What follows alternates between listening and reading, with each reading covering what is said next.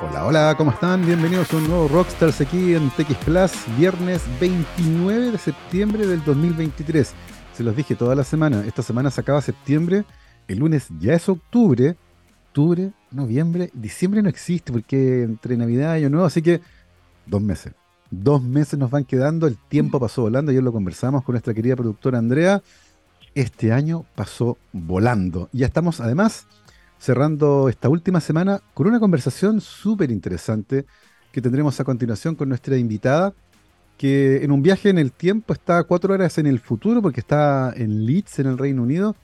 Es la doctora Jacqueline Arriagada Fernández, ingeniera civil industrial, magíster en gestión de operaciones y doctora en sistemas de la ingeniería. Todo eso en la Universidad de Chile actualmente, como les decía, investigadora postdoctoral de la Universidad de Leeds en el Reino Unido y recientemente además se adjudicó la cátedra Avertis que reconoce las mejores tesis de magíster y doctorado que estén enfocadas en seguridad vial, transporte y sostenibilidad y además es co-creadora de la aplicación móvil TransApp. Jacqueline, ¿qué tal? ¿Cómo estás? Bienvenida a Rockstars. Hola Gabriel, muchas gracias. Muchas gracias a ti por tomarte un tiempo. No, por favor, muchas gracias por tomarte un tiempo en la agenda para conversar con nosotros. Eh, lo primero, Jacqueline, queremos entender un poco eh, cómo llegaste donde estás. Eh, ya eso evidentemente no me refiero al viaje en avión de Chile, ¿cierto?, al Reino Unido, sino a las motivaciones que empiezan a aparecer en tu, en tu vida, tal vez en el colegio, tal vez en la infancia, tal vez más adelante, y que primero hacen interesarte por estudiar en Bochef, el Plan Común de Ingeniería, ¿cierto?, que tiene varias salidas, y luego ya tomar la, la salida de la Ingeniería Civil Industrial. ¿Cómo nace ese interés por esta área en particular? Sí, mira, la, verdad es que no tenía muy claro desde el colegio qué, quería estudiar. O sea, sabía que me, iba bien en matemáticas, entonces es como lo típico que si te va bien en matemáticas puedes estudiar ingeniería. Em, quería entrar a UCHEF porque había hecho escuela de verano ahí durante los veranos. y, y claro, entrando ahí a UCHEF era plan común, así que no estaba obligada todavía a elegir Em, también creo importante nombrar que no entré como por un proceso regular o vía PSU totalmente a la facultad, sino que entré por un cupos supernumerarios, que es eh, cupos que se les dan a los colegios municipales, no sé si todavía es así cuando entré yo, a los colegios municipales para la gente que está como en el 5% superior de su generación y quedó en, lista de espera como en los más, los más arriba. Así que, mm, bueno, pude entrar a la Facultad de Ingeniería sin tener que tomar la decisión todavía de, qué carrera quiero estudiar, que es algo que, que, no sabía. Y ya en el plan común decidí estudiar Ingeniería Civil Industrial más que nada porque tenía la noción de que con eso podía eh, irme como hacia cualquier parte, hacia cualquier eh, área laboral, digamos, porque hasta ese entonces todavía eh, tampoco sabía mucho qué, es lo que quería hacer o realmente a qué me quería dedicar en el futuro. Y ya en, la carrera em, empecé a, tener ganas de, de, aportar en el área de transporte público, particularmente porque vivía en la comuna de Quilicura, entonces tenía que viajar desde Quilicura hacia la facultad que queda eh, cerca del Metro Parque O'Higgins, en la línea 2. Y eh, el retorno desde la facultad hacia la casa era lo más terrible porque en, en, la estación Vespucio Norte, que es, una estación donde es una intermodal, donde uno llega y tiene que hacer una fila enorme para tomar los buses, de repente pasaba una hora, más de una hora en fila y, y ahí tenía que esperar. Entonces creo que de ahí como que nació mi motivación em, en tratar de aportar un poco, porque mi, principal pregunta era como si las autoridades se estarán enterando de que esto pasa, en el fondo, que, que existe algo tan extremo, una experiencia tan, tan extrema. Varias cosas que me gustaría comentar de tu respuesta, Jacqueline. La primera, eh, las escuelas de verano las escuelas de verano y particularmente lo que organiza la Facultad de Ciencias Físicas y Matemáticas de la Universidad de Chile allá en, Buchef es una cosa espectacular. particularmente para los estudiantes que están interesados en la vida universitaria, es una ventana a un mundo que de verdad es increíble. Eso es lo primero. Lo segundo, los planes comunes, porque efectivamente permiten generar una formación inicial sin tener la necesidad de tomar una decisión, que la verdad no todo el mundo la tiene clara. Eh, y hay muchos que descubren recién ahí que tal vez quieren ser astrónomos, geólogos, geóloga, ingeniero, ingeniera, pero es recién ahí. Eh, y por lo tanto el plan común te ofrece una vía de entrada en la que no necesitas tener absolutamente claro qué es lo que quieres hacer. E incluso muchos que lo tienen claro al entrar cambian de opinión después de dos años porque se dan cuenta que hay otras cosas que no habían visto y que son tremendamente entretenidas. Y la tercera, la experiencia personal. Eh, y lo que tú mencionabas, yo no sé si las autoridades se enteran. ¿Cuántas autoridades efectivamente usan transporte público para volver a sus casas eh, en sectores que están más cerca de la periferia de Santiago y se enfrentan a una experiencia de vida, ojo, que puede ser demoledora y todos los días de lo mismo y perder tantas horas de tiempo en un trayecto desde el lugar de estudio a la casa o desde el trabajo a la casa, eh, termina por ser eh, demoledor. E, en ese sentido, Jacqueline, ¿cómo se hace la conexión entre la experiencia personal y, ver ese problema que junto contigo muchas otras personas sufren, ¿cierto? Y conectarlo con una solución. ¿Cómo empiezas ahí a tejer ese puente entre el problema vivido y una solución que eventualmente uno puede proponer a partir de la ingeniería? Claro. Mira, yo cuando empecé, bueno, cuando terminé, ya estaba terminando mi carrera, me acerqué a la profesora Marcela Munizaga, que es profesora del bueno, ahora es la vicedecana de la facultad, em, y profesora del Departamento de Ingeniería Civil, em, del Departamento de Transporte, y le dije que yo había estudiado ingeniería civil industrial, pero que quería hacer mi, mi memoria, mi tesis en, en, el área de transporte público. Y bueno, mi tesis que era para el pregrado y para el magíster. Entonces, em, ella me ofreció varios temas, conversamos, eh, ahí empecé un poco también a, a, relacionarme con los datos de tarjetas inteligentes, de la tarjeta VIP que ocupa la gente para, para pagar el, el sistema. Y entre medio de ese proceso, con, con esto que tenía en la cabeza de, la espera, de si las la autoridades se estarán enterando o no, eh, le comenté a la profesora que, que, me gustaría hacer como alguna, alguna aplicación que, donde la gente pudiera ir respondiendo encuestas y que esa, información le vaya, a le vaya llegando a las autoridades. Ahora, desde esa idea... Eh, hasta, hasta lo que realmente fue era, era, bien, era bien diferente, porque en realidad la, la, profesora dijo, sí, lo primero que tenemos que hacer es un focus group, juntarnos con la gente, con pasajeros y, y entender si realmente ellos utilizarían una aplicación para solo entregar información. Eh, Jacqueline, antes, antes de seguir con, con la conversación, eh, hay algo súper interesante ahí que tiene que ver con el hecho de que uno esperaría que las autoridades de transporte estuvieran muy bien enteradas de cómo funcionan los sistemas de transporte. Eh, y tal vez, de manera inocente, uno esperaría que el Estado, que generó cierta esta red de transporte público, también se encargara de monitorearlo y tratar de velar por su funcionamiento eficiente. Eh, sin embargo, desde la academia acá y desde, el interés personal, surge, ¿cierto?, la idea de poder solucionar ese problema en particular. ¿Cómo está ocurriendo ahí la conversación entre lo que ocurre en nuestro sistema de transporte público cómo el Estado lo gestiona y el rol que tienen, por ejemplo, los investigadores en las universidades. ¿Cómo, cómo ves esa conversación ahí y el rol que el Estado debería tener eh, generando estos sistemas, pero además haciendo que funcionen de la mejor manera posible? Claro, yo creo que, que hoy, hoy día, e incluso desde que yo empecé a trabajar con la profesora, era una comunicación bien fluida con, por parte del gobierno con ella. Ella ya estaba en un proyecto eh, de usos de datos pasivos de transporte, los, los, datos de los GPS de los buses, las, de las tarjetas inteligentes que le permiten a las autoridades eh, obtener información del sistema de transporte. Y estaba la profesora Marcela eh, en este proyecto con, con, todo un equipo, digamos, eh, generando información, indicadores sobre el desempeño del sistema, y cómo se estaba comportando también la demanda del sistema. Así que eh, yo creo que en ese sentido la intención por parte de las autoridades está, pero obviamente mm, eh, creo que es importante que, que, en el fondo que la academia esté presente, que vaya abriendo nuevas ideas, nuevas oportunidades. Y hasta ahora en mi experiencia ha sido que el gobierno ha estado súper abierto como a, recepcionar estos cambios, estas mejoras. Y, en el caso tuyo, a partir de esta idea de generar una aplicación que permita capturar datos e información que es súper relevante para tomar después decisiones, ¿cómo siguió el camino a partir de la idea inicial de los focus group que tú nos contabas? ¿Cómo fue eh, desarrollándose finalmente tu tesis desde el punto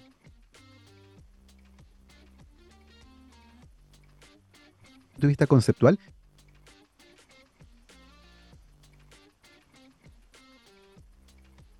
Creo que te perdí. Ah, sí, puede, puede que mi conexión esté algo débil. Mira, vamos a hacer algo. Te voy a hacer la pregunta y yo me voy a perder un ratito, pero te, dejo la pregunta. Eh, en el fondo, ¿cómo prosiguió el camino de tu tesis desde el concepto inicial, ¿cierto? Que era generar una app para capturar datos, pasando por el focus group y luego intentando capturar juegos. Bueno, es viernes y mi modem lo sabe, así que anduvo teniendo un lapso y quiere descansar, yo creo, está chato de tanto mandar datos por un lado para otro. Eh, Jacqueline, antes de quedarme completamente congelado, te preguntaba cómo, cómo evolucionó desde la idea, ¿cierto? Desde el concepto eh, de tu tesis de capturar datos, de poder tener información, a lo que lograron hacer finalmente eh, y cómo, cómo se materializa eh, desde el punto de vista del trabajo tu tesis de magíster finalmente. Claro, sí, solo quiero aclarar que esta aplicación móvil fue algo paralelo que corrió en mi tesis eh, de, de magíster y de doctorado, pero en mi tesis en sí se trató de modelos de elección de ruta utilizando los datos pasivos de transporte, que son estos datos de las tarjetas VIP.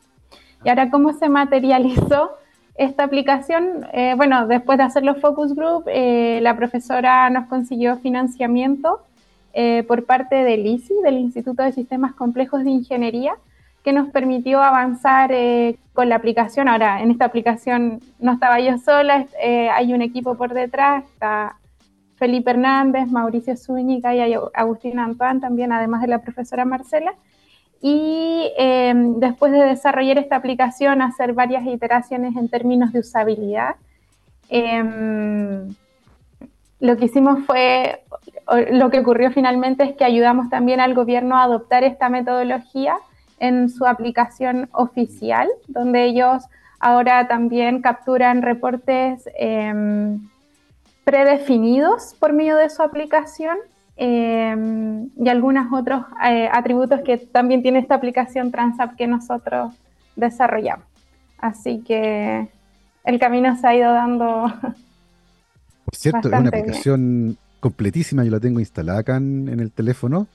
Eh, marca los paraderos, donde vienen las micros, los sitios de carga, las estaciones de metro, uno puede, uno puede planificar toda su rutina, y yo de hecho siempre lo hago, cada vez que voy a ir a alguna parte, yo soy usuario preferente del transporte público, cada vez que voy me organizo con este tipo de aplicaciones, con Transap o con la de red de mm, la oficial del Transantiago, y me organizo.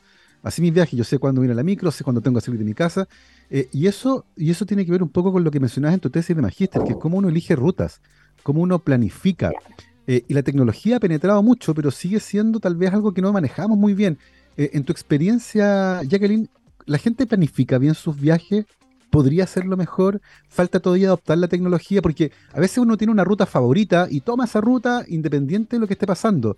Y a veces hay accidentes, hay cortes de tránsito, se cae el metro, eh, y uno en tiempo real podría verlo. ¿Cuál es tu opinión con respecto a nuestra forma de planificar nuestros viajes hoy? Sí, mira, lo, que nosotros hemos analizado son eh, qué es lo que utiliza la gente dentro de la aplicación y hemos visto que principalmente utiliza... Eh, la característica para ver tiempos de espera, que es eh, básicamente cuando están muy cercanos como a tomar la micro, eh, ven esa información. Ahora, igual tiene sentido porque nuestro sistema de transporte opera por frecuencia, es decir, hay frecuencias programadas de servicios, pero no hay una hora fija en que va a pasar cada bus por cada paradero. Entonces, creo que, que tiene sentido también. De todas formas, con los datos de tarjetas inteligentes también pudimos observar que hay gente, eh, más o menos la mitad, es muy parecido, hay un 49% de gente que utiliza grupos de servicios, es decir, que va al paradero y espera un grupo de servicios y va a tomar el primero que llega. Claro. Y eso se llama líneas comunes porque son este grupo de servicios que le sirve a la gente para llegar a su destino. Eh, se llama líneas comunes porque en el fondo les sirven cualquiera de ellas para llegar. Pero hay otras personas que prefieren esperar un servicio específico. Entonces, claro, eh, las líneas comunes, el, uso de líneas comunes lo que te permite es reducir tiempos de espera y en los modelos se nota que la gente que utiliza, que utiliza esa estrategia de elección de ruta efectivamente le da mayor importancia a los tiempos de espera o lo percibe como algo más desagradable, mientras que la gente que espera rutas específicas o que espera un servicio en el fondo, eh, son personas que, les molesta mucho más el nivel de hacinamiento y la caminata en transbordo. Entonces uno podría hacer la hipótesis de que ellos esperan un servicio específico porque saben que en ese servicio quizá hay menos hacinamiento o hay que caminar menos para transbordar entre la micro y, el bus y el metro, por ejemplo. Maravilloso. Vamos a hablar. Me encanta que hablemos de gente que le sirven todas las micros. Conozco varios de esos que le sirven todas las micros. Oye, y con respecto a, porque claro, una, una es la experiencia del usuario, pero la otra es cómo funciona el sistema en sí. Y todavía, a pesar de que hay GPS y que hay un control de flota que debería estar completamente aceitado, todavía es posible ver que de repente pasan dos micros de la misma línea juntas, una detrás de la otra en el mismo paradero, y después de eso, durante 20 o 25 minutos, no hay más micros, como que se, se juntaron en la ruta. Ese tipo de cosas, Jacqueline, ¿por qué ocurren cuando uno debería pensar que a esta altura, con tanta información, con tantos GPS, información en tiempo real, la comunicación entre buses debería decirle uno, oye, por interno, eh, bájale un poco porque el otro se juntó contigo? ¿Cómo está ocurriendo eso hoy en la gestión de la flota? Sí, mira, ah, lo, que yo sé, bueno, es que eh, estos los, los, intervalos iguales o que pasen cada cierto tiempo parecido, digamos, es la regularidad de los buses, con qué regularidad pasan los buses. Y como tú dices, ocurre esto, que de repente se pegan dos buses, que se le llama el apelotonamiento de buses. Claro. Em, y, tiene varios factores que, lo explican. Primero hay que tener en consideración que, que, el transporte es un contexto dinámico, que no es algo que es siempre igual y que uno pueda planificar y va a ocurrir todos los días igual exactamente. Entonces, de repente ocurre un accidente, de, repente se topó con más semáforos en, roja o un montón de cosas que, podrían ocurrir. Entonces, eso es un factor que hace que las micros se vayan separando o que se vayan juntando. Y claro, cuando la de adelante se va separando de la otra, la que viene atrás se va a ir juntando hacia ella. Entonces, es, un fenómeno que, afecta como en cadena. Eh, también hemos visto, eh, de hecho mi tesis de magíster se trató de eso, eh, también vimos que el despacho de los buses cuando comienzan afecta mucho también la regularidad, o sea, si yo despacho los, buses con baja, o sea, con, este fenómeno de apelotonamiento de buses o no respetando la regularidad que, que está planificada, también contribuye a que aumente el apelotonamiento y algo importante que pillamos, creo yo, es que los, eh, las vías segregadas para buses contribuyen a reducir ese apelotonamiento, que tiene sentido, porque no se meten autos entre medio y no hay mayor dinamismo en el contexto. Ahora, el, por parte del gobierno hay indicadores de regularidad donde ellos tratan de medir eh, este comportamiento o este, esta operación de los buses y los operadores son... Eh, penalizados eh, en base también a, estos indicadores. Así que... Yo, creo que ahí el, comentario que es importante es que se trata, como tú decías, Jacqueline, de un sistema que es extremadamente complejo, en una ciudad que está además saturada de autos, ya no caben más autos, eh, que es dinámico, que depende de accidentes, de semáforos, de atochamientos, de cosas que ocurren, em, pero los datos que existen permiten hacer que el sistema sea muchísimo más eficiente, haciendo que la experiencia de viaje demore. Eh, de hecho, recientemente además se ha inaugurado un, segmento más eh, de metro que permite conectar la Plaza de Armas de Quilicura con el resto de la red, lo que también fue eh, recibido con gran alegría por la población, porque efectivamente el metro, que es un sistema que tiene una gran estabilidad, que funciona con una frecuencia gigantesca, em, es un medio de transporte muy preferido en Santiago, justamente por estos atributos que tiene. Lo mismo que las vías segregadas, que lo que hacen finalmente es generar como una suerte de línea de metro donde el transporte público se puede mover con mayor fluidez sin tener que competir por el espacio con los buses. Em, es tremendamente interesante y queda claro, Jacqueline, que es tremendamente complejo. Eh, ¿Tú tenías claro al terminar el magíster que lo tuyo era la investigación en esta área y que, por ejemplo, querías hacer un doctorado también? Hacia el final del magíster me decidí que quería continuar en esto. Em, Em, claro, al final del magíster también decidí hacer un intercambio a Canadá, a la Universidad de Montreal. Em, de hecho, ahí me gané una beca del gobierno canadiense para ir a hacer ese intercambio, así que estuve allá unos tres meses más o menos. Y ya en ese intercambio decidí que quería dedicarme a la investigación, que, que me, me, gusta mucho. Y por eso también mi rol dentro de, de, la empresa Transap, que es ahora, eh, también es como solo dedicado a investigación, dedico alguna, un, alguna, algún porcentaje de mi jornada a eso. Y bueno, y en el postdoc ahora acá en la Universidad de Leeds. ¿Qué tal la experiencia de Montreal? Experiencia de vida, de ciudad para vivir y particularmente en el caso tuyo, ¿cierto? De sistema de transporte público, cosas que uno pueda mirar y que pueden resultar interesantes. Sí, o sea, lo primero que me llamó la atención es que allá funcionaban con eh, itinerarios, es decir, eh, los buses tenían horas de pasada. sí. Em, eh, por los paraderos, entonces, claro, la gente se puede organizar, sabe a qué hora va a pasar el bus y también las frecuencias son más bajas. Entonces, es mucho mejor tener los horarios y no tener que estar esperando, no sé, media hora en, el paradero. Em, ahora, hace mucho sentido también por el invierno que tienen allá, que, que es... Duro. Es muy duro, entonces estar en la calle esperando la micro no es no le hace gracia a la gente, digamos. Em, pero en el fondo, eh, con el profesor que trabajé, vimos el mismo tema, de hecho, de la regularidad de los buses, y ellos, pese a que eh, operan por itinerario, igual tenían este problema de apelotonamiento de buses. Mira. Em, porque, claro, ellos operan por itinerario, pero igual hay variabilidad en el contexto de transporte. Em, lo que sí es que cuando ellos, por ejemplo, llegan adelantados al paradero, esperan el horario que, en el que tenían que llegar, entonces les es como más fácil ir, ir arreglando ese problema en el camino. Y cuando ya van atrasados, tratan de hacerlo lo más rápido posible, pero... Es interesante eso. Yo me tocó un tiempo vivir en Francia y era el mismo fenómeno. En el paradero había un horario y salía de lunes a viernes. A qué hora la micro iba a estar en ese paradero. Eh, y yo podía salir de mi casa, no sé, un minuto antes.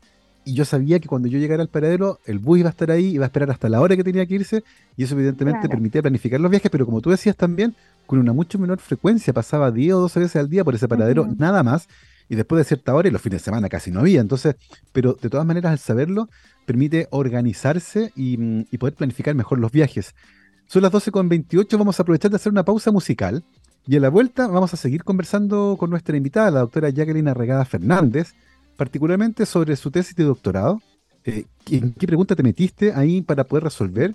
Y lo que estás haciendo actualmente en la Universidad de Leeds en el Reino Unido. Y por supuesto, de la cátedra Avertis que te adjudicaste hace poco y que premia justamente a las mejores tesis de magíster y doctorado y que tienen que ver con seguridad vial, transporte y sostenibilidad. De todo eso vamos a conversar con Jacqueline a la vuelta de esta pausa musical, mi querido Gabriel. Escuchemos Alice in Chains, pues. Vamos a escuchar Your Decision Vamos y volvemos.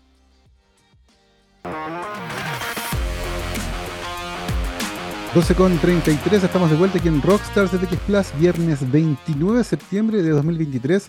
Y estamos teniendo una muy entretenida conversación con nuestra invitada, la doctora Jacqueline Arregada Fernández, ingeniera civil industrial, magíster en gestión de operaciones y doctora en sistemas de la ingeniería, todo eso en la Universidad de Chile, actualmente investigadora postdoctoral de la Universidad de Leeds en el Reino Unido Jacqueline, antes de la pausa musical estábamos conversando sobre cómo se fue desarrollando tu tesis de magíster en paralelo con un equipo bien interesante, el desarrollo de una app de transporte que permite capturar datos súper interesantes y comprender un poco cómo las personas se mueven por la ciudad usando los sistemas de transporte público, cómo planifican sus rutas, cuáles son sus hábitos, eh, lo que evidentemente genera información valiosísima para mejorar justamente estos sistemas de transporte.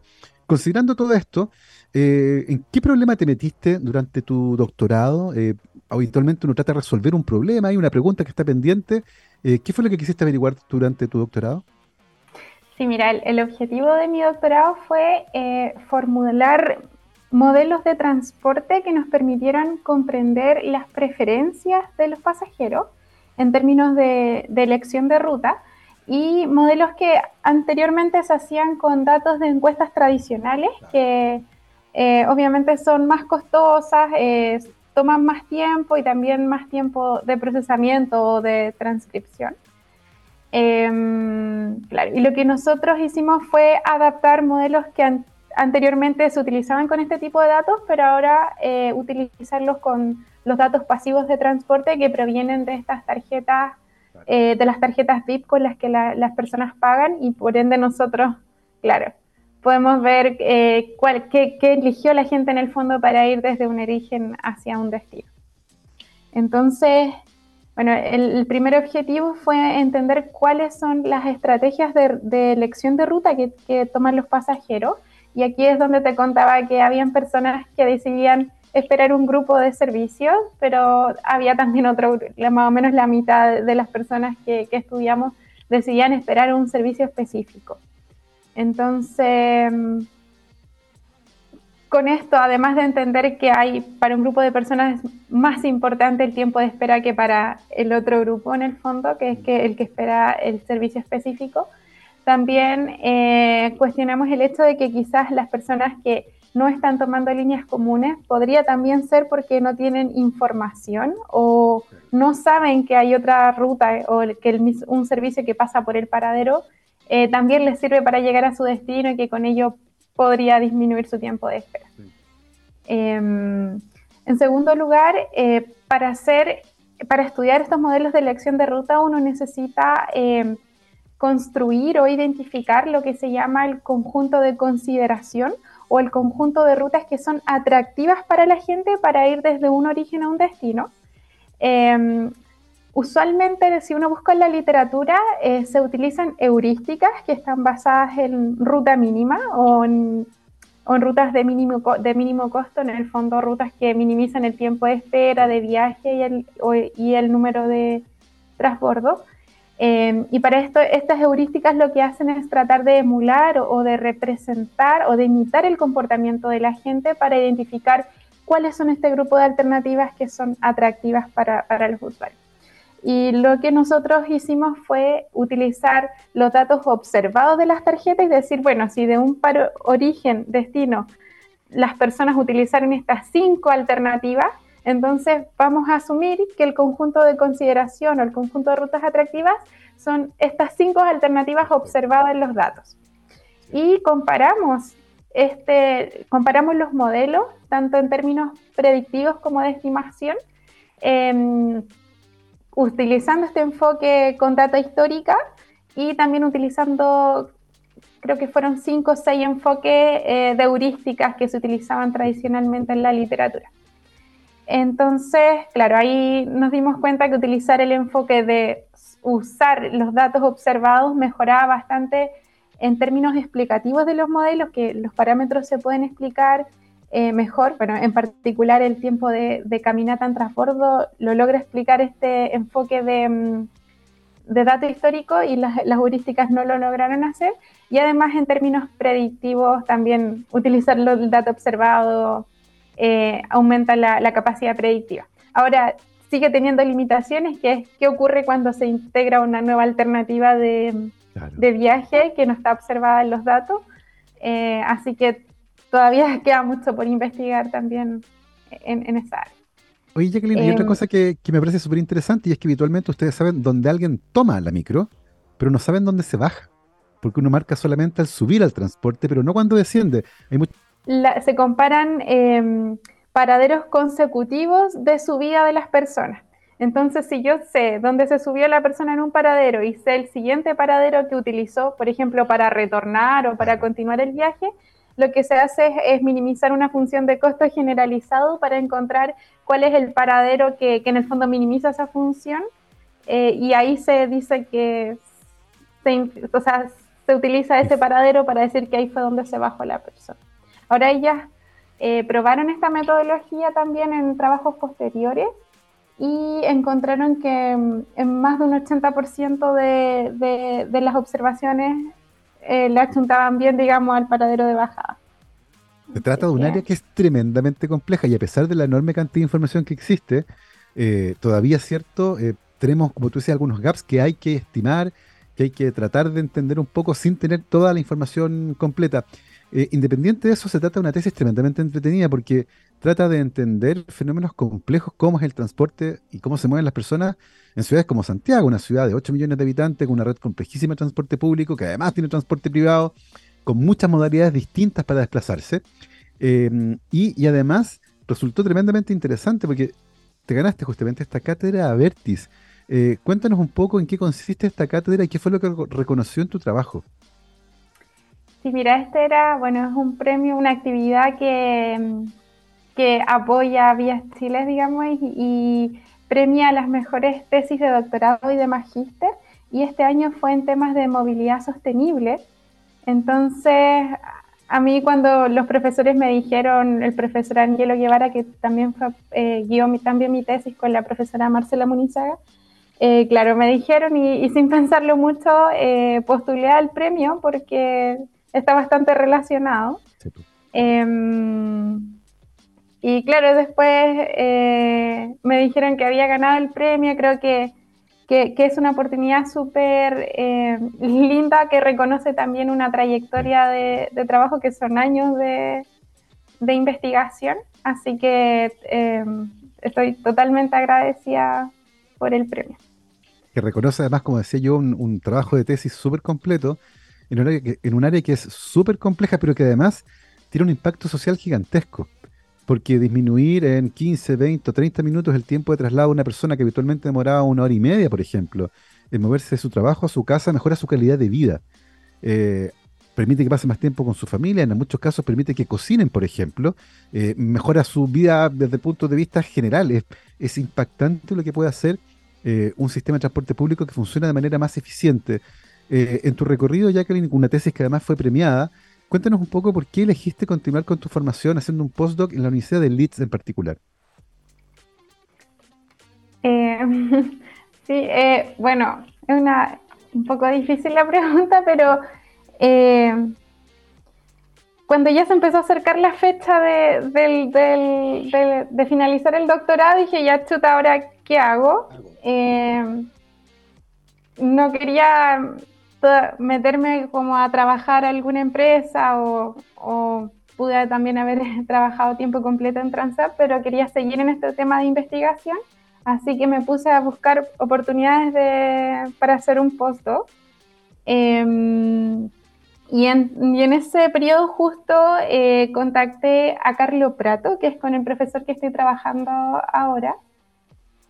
Em, y él me dijo que tenían una posición abierta, que, le gustaría que, postulara en el fondo que, y que se ajustaba bastante como a lo que yo hacía. Ahora yo conocí al profesor en un intercambio en Australia que hice cuando estuve en el doctorado, entonces creo que como que el camino se dio más que yo dije quiero ir a la Universidad de Leeds. Em, Esas cosas también pasan eh, en las trayectorias individuales hay decisiones muy claras que uno toma y otras cosas que sencillamente nos ocurren, como en este caso, conocer a alguien que después te permite moverte a otro lugar. Eh, ¿Cómo ha sido tu experiencia en Leeds? Entiendo que llevas al menos un año por allá. Eh, ¿Cómo ha sido tu experiencia de vida? Un año. Vas a cumplir un año. Eh, ¿Cómo ha sido tu experiencia de vida allá en, Leeds, que es una ciudad muy, muy bonita? Yo no he estado ahí, pero he visto fotos y, conozco gente que vive allá. les gusta mucho. ¿Cómo ha sido tu experiencia de vida en esa ciudad? Sabes que ha sido una, muy buena, bueno, muy buena experiencia en general. Al inicio nos, nos costó mucho porque me moví acá con mi esposo y mi hija, que tiene tres años. Entonces, claro, creo que, el mayor susto era cómo la íbamos a encajar ella acá, eh, no sabe hablar inglés, entonces eh, era, era el mayor temor.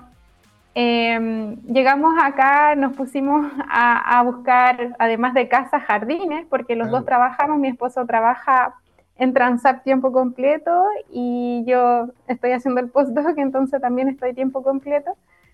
Así que nos llevamos la gran sorpresa que los jardines son carísimos acá, son muy caros. Eh, y no es yo con nosotros con la idea de buscar pensando que encontraríamos algunos baratos, pero no, son, son todos súper caros. Y finalmente la dejamos en el jardín de la universidad, que justo había, había disponibilidad porque me han dicho que es difícil encontrar cupo acá. Y lo otro es que ellos dan un beneficio que es que eh, sacan de mi sueldo el valor del jardín antes de descontar los impuestos de mi sueldo en el fondo. Entonces, como que me ahorré un poco de plata en eso. Em, y creo que ha sido muy, muy entretenido ver cómo ella va aprendiendo, cómo va avanzando. E, incluso llega, ya ha llegado un momento en que ya ella nos enseña a nosotros a, decir palabras o nos corrige cómo pronunciamos. Así que creo que eso nos mantiene muy, muy felices, como ver su, su progreso. Entretenido eso porque además los niños eh, que tienen habilidades cognitivas particularmente buenas para aprender idiomas nuevos, tienen un muy buen oído también, logran ver esos sonidos que a lo mejor los adultos ya no los, no los escuchamos, y claro, corrigen el, el, acento y dicen, no, no se pronuncia así, se dice tanto, que es una experiencia cierta que es bien común con quienes tienen niños pequeños que están aprendiendo tu idioma. Oye, Jacqueline, y desde el punto de vista de la investigación, en esta estadía postdoctoral, eh, ¿qué es lo que estás estudiando? ¿Por dónde van las preguntas que actualmente se están haciendo ustedes por allá? Eh, ya, mira, yo, eh, una parte estamos continuando un poco lo que yo hice mi tesis de doctorado, que es seguir trabajando con los datos de datos pasivos de transporte de Santiago y estamos estudiando el efecto de inercia o de hábito de las personas. Entonces, estamos viendo cuando se implementó la línea 6 del metro el año 2017 cómo afectó esta inercia, este efecto del hábito de la gente para poder moverse desde una ruta que usaba siempre a una nueva alternativa con la línea del metro 6. Eh, esa es una, es una pregunta de investigación que creo que ya estamos escribiendo el paper y todo, así que está bastante avanzado. Y también estamos trabajando con datos de Newcastle, que es una ciudad acá en Inglaterra, pero son datos que provienen de una aplicación móvil que está orientada a registrar los movimientos de la gente. Es como una encuesta por medio de una aplicación. Y esta encuesta utiliza el GPS del celular y algunos otros sensores para seguir todas las trayectorias, los movimientos que hace la gente y con eso estamos eh, tratando de generar algún modelo eh, de elección modal como para ver cuáles son los modos más preferidos por la gente, si la distancia de los viajes eh, influye en eso, o si el tipo de actividad que iba a hacer en el destino también influye o no, como ir al colegio o ir a la oficina. Así que estamos trabajando en esas dos líneas acá. Oye, Jacqueline, y, en el caso nos contabas del, de la incorporación de la línea 6 en el sistema de transporte público de Santiago, nos contabas que ya tenían datos bastante interesantes, que están preparando una publicación eh, ¿qué, cosa, ¿Qué cosas aprendieron a partir de eso? Eh, porque uno tiene la sensación de que el metro es un sistema de transporte preferido y que cuando hay posibilidad de moverse en metro, la gente en general prefiere el metro. ¿Qué fue lo que ustedes encontraron cuando irrumpe la línea 6 en el sistema de transporte de Santiago? Sí, mira, bueno, yo partí mi tesis de doctorado estudiando ese caso, fue uno de, los casi últimos estudios que hice.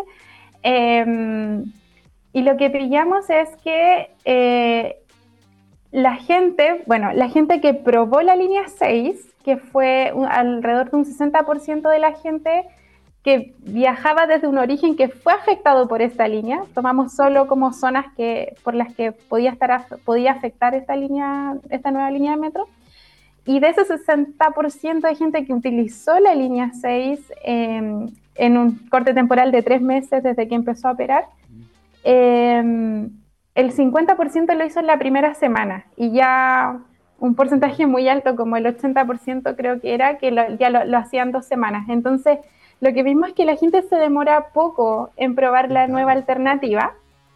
Em, claro. Y bueno, lo interesante es que analizamos casos de mm, punta mañana, entonces tampoco, si vais al trabajo o lleváis tu hijo al colegio, no tenéis mucho espacio como para equivocarte o probar tanto.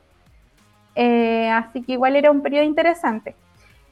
Y nos dimos cuenta también que probamos un modelo asumiendo que la gente utilizaba información descriptiva, que es información que tú buscas, por ejemplo, en, alguna herramienta de transporte que te informe cuánto se va a demorar en llegar al destino tu, la, la ruta, en el caso de la línea 6 y un modelo que utiliza la experiencia de viaje de la gente. O sea, que yo voy a tomar mi decisión considerando mis experiencias pasadas. Y claro, y las dos primeras semanas, el modelo que utiliza como este promedio de viaje que simula la información eh, descriptiva, eh, da un mejor ajuste que el modelo con la experiencia de viaje. Pero ya pasadas dos semanas, el modelo con experiencia de viaje, claro, empieza a mejorar el ajuste. Entonces, claro, concluimos que después de un par de semanas de implementar la nueva línea del metro, la gente ya empieza a utilizar su propia experiencia para decidir si me voy en esta ruta o tomo otra. Ahora, la gente, en general, la gente que le benefició la línea del metro que le hizo disminuir su tiempo de viaje, se cambia a la nueva línea de metro, pero también vemos que em, hay un porcentaje de gente que eh, decide quedarse igual en su, en su ruta habitual. Conocido. Mm. Claro, y, eso, eh, claro, es porque hay un efecto de inercia súper fuerte, mm. o sea que la persona tiene eh, resistencia al cambio, una resistencia al cambio alta. Y de hecho, lo interesante es que la gente que decide cambiarse a la línea 6 es gente que no penaliza la variabilidad en el tiempo de viaje. Entonces asumimos que esa gente es como más buscadora, o sea, es más, em, está más dispuesta a arriesgarse porque en esa prueba podría tomar como la parte baja de la variabilidad del tiempo de viaje y, beneficiarse en el fondo. Mientras que las personas que se quedaron en sus rutas habituales perciben como con mucha desutilidad esa variabilidad en el tiempo de viaje. Lo que tú decías, el costo de equivocarse. Claro, el costo de equivocarse por probar algo nuevo, cuando tienen una ruta clara, que saben que llega a cierta hora, y eso es súper interesante porque, como tú mencionaste, somos súper resistentes al cambio. Nos gusta la rutina, nos gusta la misma ruta que hacemos siempre, eh, y por lo tanto cambiar de modalidad de transporte tiene también aquello. Y hay un grupo que no se va a mover porque sabe que le funciona bien, eh, y hay otro grupo que va a probar, se va a ajustar durante un tiempo y luego se va a mover con mayor facilidad. Eh, Jacqueline, con todo lo que has aprendido con respecto a transporte, incluyendo esta tesis que se ganó la cátedra Averti en reconocimiento a su calidad, ¿cierto? Eh, ¿Cuál es tu sueño para los sistemas de transporte público del país? Porque en Santiago el sistema de transporte público es complejo, eh, tiene 8 millones de habitantes, tiene ciertas características, pero, pero en regiones uno siempre escucha el reclamo de que está muy abandonado. Vimos un accidente que ocurrió hace poco en Concepción terrible eh, y empezaron a aparecer comentarios de los usuarios con respecto a cómo funcionan los temas de transporte público. En ese sentido, con la experiencia que has acumulado, eh, ¿cómo, ves tú el futuro del transporte público, no solo en Santiago, sino que en distintas ciudades de Chile? ¿Qué te gustaría que ocurriera, por ejemplo? Sí, mira, yo creo que algo que está ocurriendo hoy en día y que, es algo que, me gustaría que siga ocurriendo en más, en más localidades es el tema del perímetro de exclusión que, que, que ha impulsado el gobierno que lo que están haciendo con esto, estas zonas geográficas o perímetros de exclusión es que están comenzando a regularlos, a regular el sistema de transporte y esto ha conllevado también que eh, se necesiten mayor eh, sistemas tecnológicos, por ejemplo, que el gobierno reciba ahora toda la información GPS de los buses y con esto obviamente también se puedan regular con indicadores tanto de frecuencia, regularidad. Eh, pero también esto ha permitido, de hecho, también eh, Transap está trabajando en esa parte eh, de llevarle información en tiempo real a los usuarios, que ellos puedan ver cuánto falta para que llegue el bus, porque, mm, claro, hasta hace poco, yo antes de venirme a Inglaterra vivía en Isla de Maipo y uno salía a tomarle a micro y, y en realidad no, no, tenías que esperar ahí, no sabía, no tenías idea cuánto tienes que esperar para que llegue un bus. Así que creo que, generar un sistema eh, más equitativo en el sentido que se empiecen eh, como a equiparar eh, las oportunidades para los pasajeros en las regiones, algo que, que, a mí me gusta mucho y me gusta que, que ojalá lo sigan impulsando. Absolutamente, para lograr un poco más de justicia social con respecto a cómo uno accede a un mejor transporte público, porque además lo decíamos antes, un mejor transporte público mejora la vida de las personas. Son las 12.55 y estamos llegando al final de esta muy interesante conversación. Les recuerdo que nuestra invitada de hoy es la doctora Jacqueline Arregada Fernández, ingeniera civil industrial, magíster en gestión de operaciones y doctora en sistemas de la ingeniería de la Universidad de Chile. Actualmente se encuentra en la ciudad de Leeds, en el Reino Unido, haciendo una pasantía, una pasantía de investigación postdoctoral y es una apasionada por el transporte público y por la gestión de datos, también co-creadora de TransApp, una aplicación que yo les recomiendo, bajen en su celular y las usen porque ayuda enormemente a planificar los viajes en esta ciudad tan caótica que es Santiago. Jacqueline, muchas gracias por habernos acompañado, estuvo muy entretenido y que tengas un muy buen fin de semana. Muchas gracias, muchas gracias por invitarme también a Vía Chiles por promover eh, esta actividad Cátedra Averti que visibiliza la, investigación y lo, que hacemos los estudiantes de magíster y doctorado. Absolutamente, y que lo sigan haciendo para fomentar investigación de buena calidad en esta área. Nosotros nos vamos, mi querido Gabriel, y como siempre con una efeméride, porque el 29 de septiembre de 1963 nació Edward Les Claypool, así le dicen Les, en Richmond, California, un virtuoso particularmente de los instrumentos de cuerda, aunque es un multiinstrumentista y además del bajo y el contrabajo toca, también, por ejemplo, el clarinete y la mandolina. Fue o es actualmente, cierto, componente de la banda de rock alternativo Primus, pero, que, participa también en otros proyectos eh, distintos, incluyendo este de Claypool Lennon Delirium. Y justamente de esa banda en particular vamos a escuchar Blood and Rocket. Que esté muy bien y muy buen fin de semana. Chao, chao.